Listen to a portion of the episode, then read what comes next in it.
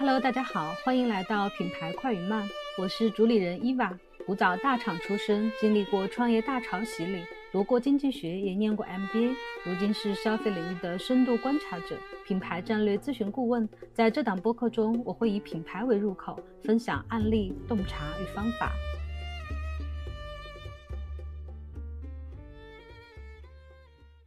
近几年，有一个高端小众奢侈品牌在中国非常的红，那就是我们今天要讲的主角 Mason m a g i l a 马吉拉。马吉拉属于意大利奢侈品集团 OTB 旗下的品牌。因为 OTB 不是上市公司，所以我们只能从零星公布的一些财务数据里面看到它在数字上的一些增长。呃，马吉拉是二零一九年开始真正的火起来的。那这个反映在数字上，一九年同比增长了百分之三十六，年销售额大约是一点九亿欧元，不到两亿。到二零二零年涨了百分之二十，二一年又涨了百分之二十五，二二年呢又涨了百分之二十四，所以它连续这四五年都是百分之二十以上的一个高增长。去年年销售额已经超过了三亿欧元。马吉拉不是一个新品牌，事实上它是诞生在一九八八年，而且一推出就已经引起行业很高关注的一个有着三十五年历史的老品牌了。这个品牌呢，在圈子里面一直有很多关于创始人啊，关于它的设计风格，它如何的另类啊、叛逆啊、先锋啊等等的讨论。不过这些都不是我们这期内容的重点，因为我们的核心是讲商业、讲品牌，所以在这期内容里面，我们主要讨论的就是。从连续十七年的亏损到现在的迅速扩张，从最初的叫好不叫座，到现在成为时尚潮人的标配，Maison Margiela 马吉拉走红的背后到底是怎样的一个历程？它又反映了现在时尚行业的一股怎样的新趋势？我们先来看看马吉拉品牌的创立。提到马吉拉这个品牌，不得不提到的就是背后的灵魂人物，也就是创始人兼设计师。马丁·马吉拉 （Martin Margiela），马丁·马吉拉毕业于安特卫普皇家艺术学院。提到这个学校，可能很多时尚圈的朋友会知道安特卫普六君子。马吉拉其实不属于这个六君子之一。当时比利时的经济重心开始向时尚业倾斜，政府就设立了一个专属于纺织业的一个奖，叫做金梭奖。马吉拉参加了第二届的金梭奖。当然，他没有得冠军啊，但是就因为这个事情呢，他认识了一个评委，名字叫 Jenny Mirons。Jenny 呢非常的重要，因为他后来成为了负责马吉拉这个品牌商业运作的核心人物，也就是马吉拉的联合创始人和合伙人。Jenny 是非常认可马吉拉的，虽然马吉拉当时没有夺冠，但是。呃，因为当时 Jenny 在布鲁塞尔有开一家买手店，售卖的主要都是一些先锋的时尚设计师的作品，比如说是川久保玲啊、山本耀司啊等等。他在比赛之后呢，就把马吉拉的设计也摆到他的店里，而且把这些作品介绍给了川久保玲等时尚设计师，逐渐的扩大了马吉拉的知名度。马吉拉毕业之后没有直接去创立品牌，也没有去加入大公司，而是做了五年的自由职业，当然也是主要是做服装设计。直到一九八四年，他才加入了一个最顶级的高定服装品牌，就是高缇，担任高缇耶的助手。在高缇耶的指导下，他积累了三年多的经验。到一九八八年，马吉拉和 Jenny 两个人在巴黎才共同创立了这个品牌，Mason Martin Margiela，就是马丁马吉拉时装屋。当时是三个 M，后来才变成了两个 M。马吉拉当时诞生的时候。这个品牌如果简单的概括的话，它是一个反主流、反时尚的一个非常前卫的品牌。有很多人认为它是很怪异、很荒诞的。对喜欢的人来说，当然就是先锋、超前、特立独行。我们来看一下它的品牌风格和产品设计。它的第一场秀就引发了巨大的关注，是在巴黎的一家老式剧院举办的。在这场秀里面，它的这个设计出现就是非常不同于当时的主流设计的，因为当时的主流的审美是就符合传统的美学，但是马吉拉它做的是破坏性的，它当时的设计都是以前大家很少见到的这种设计，比如说是这个西装外套非常的松松垮垮、破损的针织衫啊，塑料袋制作的这种服装，然后模特的脸被面罩罩住。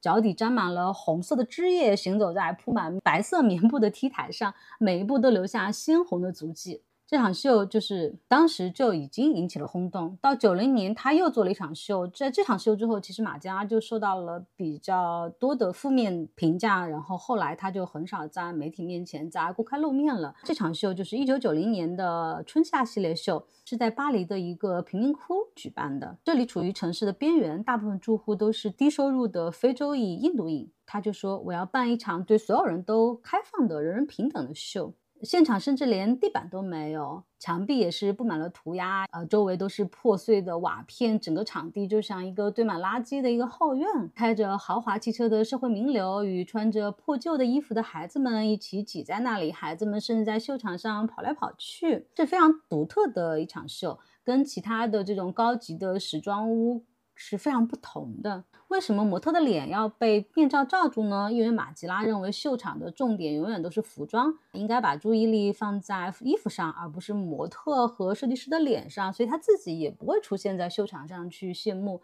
这个传统也一直延续到了现在。马吉拉的设计风格呢，就是解构主义。其实解构主义这个词不是来自于时尚行业的，解构主义是来自于哲学的。一九六七年，一位哲学家叫做德里达，他提出了解构主义的理论。这个是属于哲学的范畴的，但是到了八十年代，解构主义为什么会被运用在时尚行业呢？是有一位时尚摄影师叫做 Bill Cunningham，这很多人可能看过一个时尚纪录片，叫做《我们都为比尔着盛装》，就是这位比尔，他是一位非常有名的。街拍摄影师是他第一次在写专栏的时候把解构用在了时尚领域。这个解构是什么意思呢？就是把一件衣服重新拆分重组。所以后来解构的这个标签就贴在了马吉拉的身上。解构主义这个不是他自己提出来的，是外界安在他身上的，因为他的东西实在是比较难理解的，就是它是破坏然后重组的这样的概念。所以呢，外界就用了“解构”这个词，把哲学上的这个概念挪用到了时尚领域。后面大家都说，哦，马吉拉他的设计风格是解构主义。我们可以看一下他比较有代表性的一些服装，比如说扑克牌上衣，比如说碎瓷片的这些上衣，包括品牌有一个复刻系列叫做 Replica，就是从世界各地的跳蚤市场去搜寻旧的衣服，挑选出来最经典的样式，再拆开。重组成一件全新的衣服，每一件都带有特制的标签来记载原版服饰的来源和故事。它还有一个比较呃鲜明的特色，就是四缝线和数字标签。因为作为一个反时尚的品牌，马吉拉最初它的领标上是什么都没有的，只是用四根线头固定住一个布料，就是四个角四个线头，然后把这个面料固定在那里。领标本来上面是没有数字的。一九九七年开始，他就在空白领标上加了一组数字，零到二十三，二十四个数字标签。如果这个产品是属于哪个产品线，它就会在这个数字上面画一个圈。比如说零号，它就代表高定、高级定制；一代表女装成衣。三代表香水，本来就是像这种四缝线和数字标签，就是我不愿意去彰显我的品牌。对设计师来说，他是希望淡化人们追求 logo 的心理，但是现在呢，反而成为了马吉拉的一种标志。最后一个值得一提的特色就是它对于白色的运用。白色可以说是马吉拉 DNA 的一部分。马吉拉认为白色才是蕴含了无限可能的颜色，所以它的品牌的主色调就是白色。甚至公司的全体的工作人员上班的时候都要穿白大褂，工作室里的所有的家具都被刷成了白色，墙壁也是白色，然后椅子上也是白色的罩子。去他的线下店铺逛，白色也是占据了全部的空间，全部都是由白色构成的。马吉拉他是有自己的鲜明的设计风格的，不过作为一个设计师，他的才华还是在创意设计上面，要把他的创意设计能够作为一个品牌去运作。不得不提到的另外一个非常重要的人物，就是他的商业合伙人 Jenny Marins。我们之前也提到了 Jenny 本人，其实就是布鲁塞尔的一个企业家，之前也开设 a c r e a 这种买手店。也代理了优吉这样的一些设计师品牌。就八四年的时候，他就开设了布鲁塞尔的首个川久保玲的门店，所以他其实就是在时尚领域比较成功的一个企业家。同时，他也是一九八二年成立的比利时金梭奖的发起者之一。这个奖主要是帮助比利时的年轻设计师在国际舞台上去崭露头角。事实上，在比利时的这么多出色的。设计师里面，包括安特卫普六君子、马吉拉是这些品牌里面商业化最成功、最持久的品牌。这个跟 Jenny Marins 也是有很大的关系的。马吉拉负责创意，负责产品，而 Jenny 就负责打理创意之外的所有的事情，为马吉拉留足创意空间。这一点对于所有的设计师创立的设计品牌来说都是非常。重要的，作为一个设计师，如果你要去创立一个品牌，你所要做的第一件事情就是为自己寻找一位商业合伙人。对于品牌来说，它的运营的过程其实是非常复杂的。而作为设计师负责创意的话，它跟商业往往是不能兼顾的。即使是这个设计师，他有非常好的商业的才能，他也不能够在繁忙的做创意、做产品之余，还能够去把商业做得很好。这个是非常难以平衡的。而且对于年轻的设计师来说，商业伙伴他的资源和专业的指导意见都是非常重要的。就在 Jenny 和马吉拉的带领下，马吉拉时装屋它是在小众的圈子里面非常受到认可的。到了2002年，Jenny 认为已经把品牌带到了一个应有的位置，他决定要退休，所以就把股份出售给了意大利集团 OTB，也就是现在马吉拉所属的这个集团。Only the Brave OTB 集团这个集团，它起家是 Diesel，就是那个时尚的牛仔裤品牌，叫做 Diesel。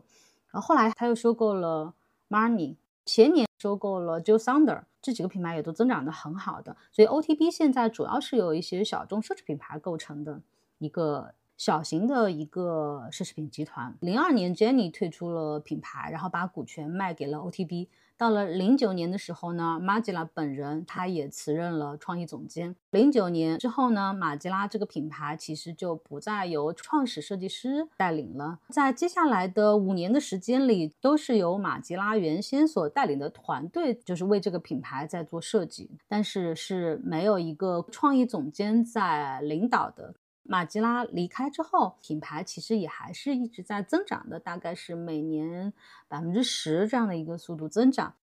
转折点发生在一四年，OTB 请了一位非常非常有名的设计师来担任马吉拉的创意总监，这就是。John Galliano 加利亚诺，也就是鼎鼎大名的海盗爷。加利亚诺来到马吉拉之后呢，一五年就把三个 M 的名字改成了两个 M，就是现在的 Mason Magila。之后，它的增长终于进入到了快车道。对于 OTB 来说，一直在物色能够带领马吉拉的这样的一个创意总监。而 Galliano 在一一年被迪奥辞退之后，就一直的非常的。低落，这次重新出山，在马吉拉里面，Galliano 一改早期的那种高调的风格，他现在变得非常的低调。那么，Galliano 究竟做了哪些事呢？作为一个非常有才华的设计师，我们不去讲他在马吉拉所做的设计是如何的好，重点来讲的是商业部分，就是他对于产品线的加强和拓宽。首先，我们来看加强部分，把马吉拉原来非常经典的一些产品，无论是在材质上还是在款式上，都做了新的迭代改进。第一个就是 Tabi，也就是马吉拉最经典、最著名的分趾靴。g a l l i a n o 担任创意总监之后，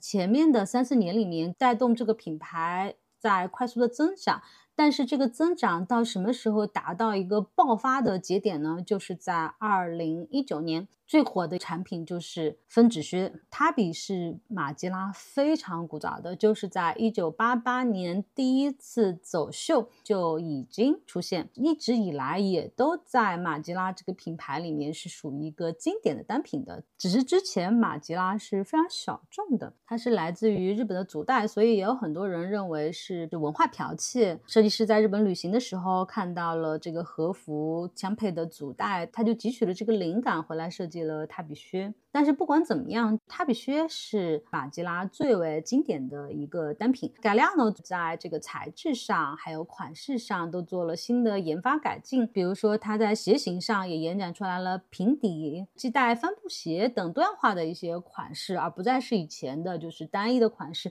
包括在色彩上也做了更多的这个流行的色彩。彩。芬止靴的在更大的范围内火起来，其实是跟 Galliano 在二零一九年推出来的这这个男士款是分不开的。美国恐怖故事的主演 Cody Fern 出席二零一九年金球奖的时候，在颁奖典礼上就穿了马吉拉的这双黑色漆皮分趾靴。其实他的一身行头都是出自马吉拉。Fern 的照片在几分钟之内就迅速传播开来，这双靴子也在互联网上引发了热议。之后就开始出现在众多的男明星的脚上。尽管出现的很早，但是它之前都是在一个小众的范围里面流行的。现在有了互联网，有了社交媒体，就靠它这种怪异的，也可以说是独特的风格，一下子火了起来。那么还有一款非常经典的单品就是德训鞋。德训鞋是怎么一回事呢？它其实是来自于德国陆军训练鞋 （German Army Trainer），简称是 GTA，在三十年代的时候出现的。原始的 GTA 鞋款呢，主要是橡胶鞋底，鞋面上有两条皮革，鞋头上有灰色或者是米白色的翻毛皮。这些结合在一起呢，就是非常适合于军队士兵日常训练用。所以德训鞋一开始是德军在室内训练时穿的鞋。那么它是怎么样进入到时尚领域的呢？这个就是由马吉拉发现的。就冷战结束后。很多的鞋流入到了二手市场。马吉拉在奥地利的二手市场发现了德训鞋，他就一口气买了几十双这个鞋，把这些鞋洗干净，换鞋带，加上品牌的 logo，让他的模特穿着这个德训鞋走了一九九九年的秀。就在这个时候，德训鞋才正式进入到了时尚圈。虽然一开始走秀的款式的话是来自于原来的二手市场，马吉拉真正的开始推出自己的德训鞋是在二零零六年，Replica Sneaker 其实是一个复刻。当然，它经过了马吉拉的重新设计，是马吉拉把德训鞋带入到了时尚领域。当然，现在德训鞋是非常火的啊，在时尚界非常多的那德训鞋。德训鞋火起来，跟现在的这个复古的回流有很大的关系。就是上一波的潮鞋过去之后，现在大家又开始去追求复古的鞋款。这个鞋它跟普通的小白鞋比起来，会比较的酷，而且又有复古的味道。产品线这一块呢，就是分趾靴和德训鞋都是原有的产品进行了重新的强化。那么除了像对原来的产品线强化之外呢，它也在延伸它的新的产品线。对于呃奢侈品牌来说都非常重要的两个现金流的来源就是配饰和香水。首先我们来说一下手袋，马吉拉有一款爆款的手袋叫做 Glam Slam 枕头包。首次亮相在马吉拉的一八年的春夏秀场。这个包呢，外观呢很像一个抱枕，里面是用羽绒材质来填充的，外面有这个眼缝，啊，非常的轻。出现在秀场上的时候是很大很软，然后模特就抱着这个，非常的个性。刚开始这个包大号和中号两个 size，因为它是在春夏秀场嘛，所以当时还没有走红。到了秋冬的时候呢，这款包就爆红了，很多的潮人都背着这款包。就这个胖胖的包啊，其实比较流行的啊。马吉拉这款包当然是走红的一款包啦。那 BV 它不是也是有，就是这种胖乎乎的包吗？这几年是很流行这种包的。还有一个就是香水，香水是马吉拉授权给欧莱雅在做的。就我觉得香水这一类的产品，对于这种小众奢侈品来说，就是能够让你快速的被知道的一种产品，因为它的客单比较低，然后年轻的消费者也能够很快的接受。那马吉拉的这个香水系列 Replica 非常的受欢迎，可以说是爆红，就会形成年轻的客户对品牌的第一印象，因为。他们可能很多人还暂时还不是消费马甲主品牌的，可能现在就是买香水，但是通过香水，他们能够感受到这个品牌是一个什么样的品牌，它有什么样的一些特色，他们可能会引起兴趣，然后进一步的去了解这些品牌，未来也有可能会转化为品牌真正的消费者。当然，即使是仅仅消费香水本身，这个马吉拉香水的爆红也能够给它带来非常好的现金流。